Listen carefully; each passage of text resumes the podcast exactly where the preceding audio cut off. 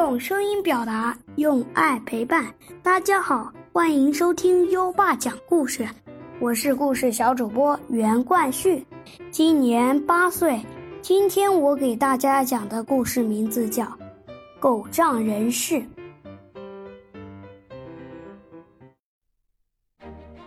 狼和狗曾有一段很好的交情，分手是后来的事情。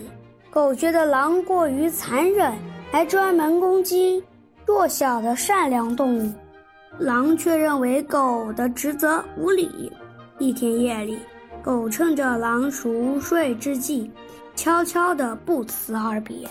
狗孤零零地流浪了许多地方，交过很多动物朋友。但他觉得这些动物都不足与他为友，最终还是选择了人。他认为人最有本事，也最可靠。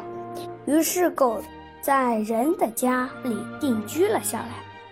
狗可以给人做许多事：白天替主人牧羊，夜里看家护院，尽职尽责。所以，人有理由认为。狗是动物之中最忠实可靠的朋友。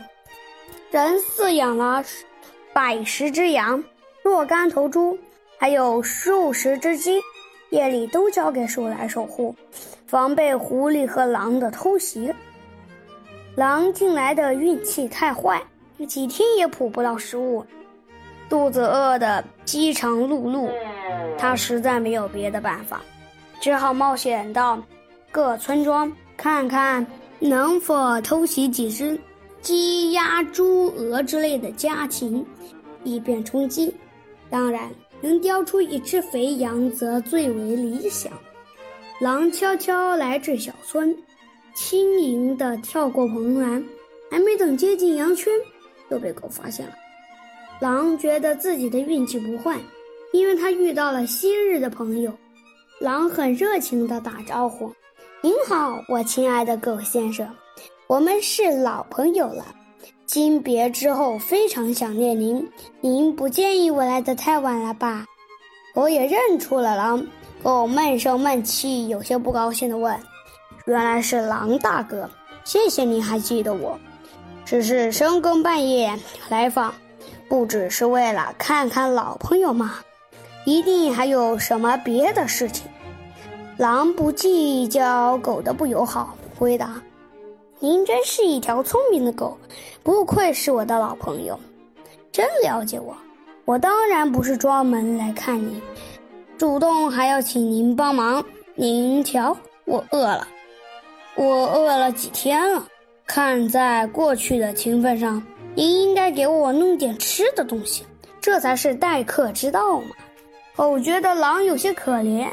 改换一种友好的语气说：“我真想帮助您，尽管您从来不是我的什么好朋友。不过这里只有我晚餐剩下的玉米饼子，不知是否合您的口味？